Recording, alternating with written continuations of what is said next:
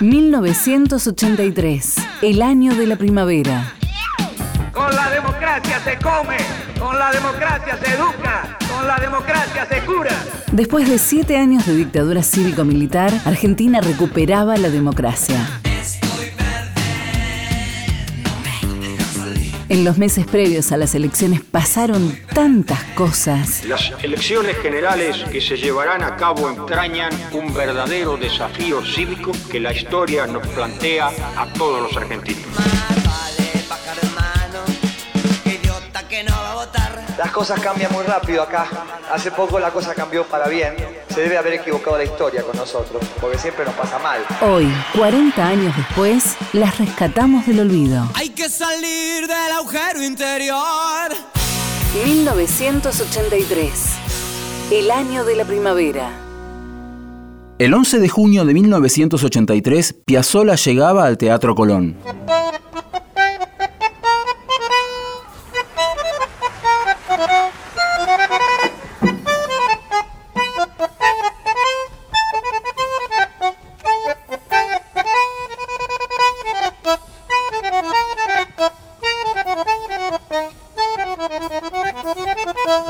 Astor Piazzolla nació en Mar del Plata, pero siendo un niño, su familia decide emigrar a los Estados Unidos. Es en New York que por iniciativa de su padre empieza a tomar clases de bandoneón. Ya de joven, Astor estudia con el maestro Alberto Ginastera. Ginastera fue un hombre muy... Era, parecía que tenía conversaciones con un cura. Pero estudiaba, estudiaba, era feliz y me iba a los conciertos, me iba al Teatro Colón, me iba a los ensayos, analizaba obras, empezaba a comprar discos empezaba a escuchar, entonces empecé a cambiar. Luego viaja a París para perfeccionarse con Nadia Boulanger, una prestigiosa docente que tuvo entre sus alumnos a figuras de la música como Quincy Jones, Burt Bacharach, Philip Glass y Egberto Gismonti, entre otros. Fue la propia Boulanger la que lo impulsó a dedicarse al tango y abandonar la idea de ser un compositor de música académica. Me fui con un montón de partituras, de conciertos, de sinfonías y conciertos para piano y obras sinfónicas de todo tipo y obras de cámara con todo mi gran orgullo que yo creía que era una especie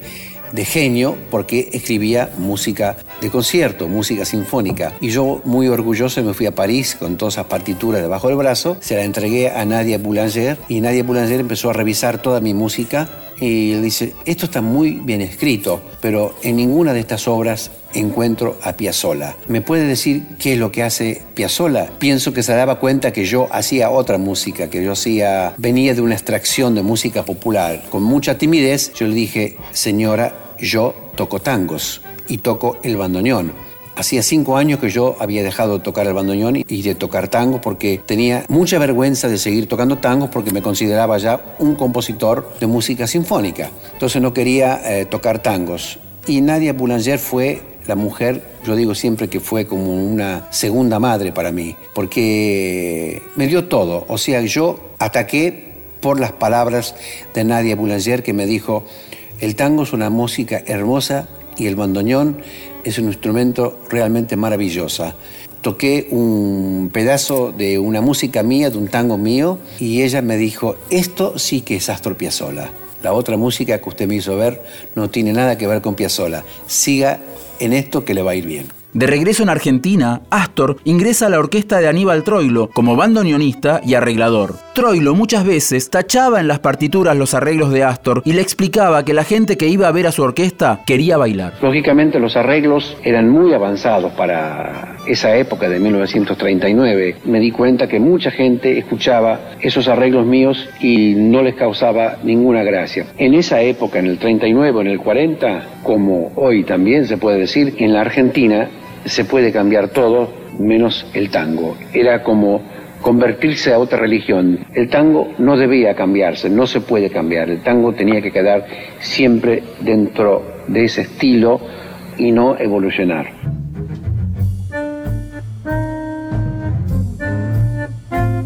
Piazzolla estaba decidido a romper los límites del tango tradicional. Esta decisión le valió ser combatido. Ah, Piazzolla Seara, sì. Sì, certo, perché più tante luce. Che ti passa conmigo, viejo? ¿Eh? Me voy a hacer una campaña en contra de los que a mí me parece que está haciendo una porquería, viejo. Mira,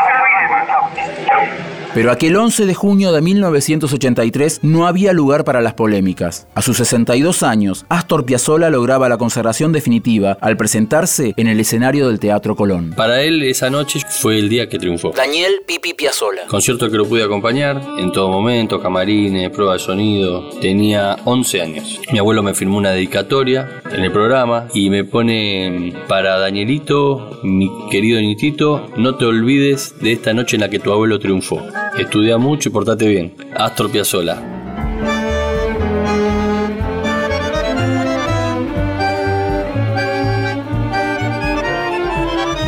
...1983... ...el año de la primavera... Texto e informe, Leo Acevedo. Producción, Leo Acevedo, Fran Aquino y Carlos Uboski. Edición, Ignacio Guglielmi. Una producción del área de medios digitales de Radio Nacional.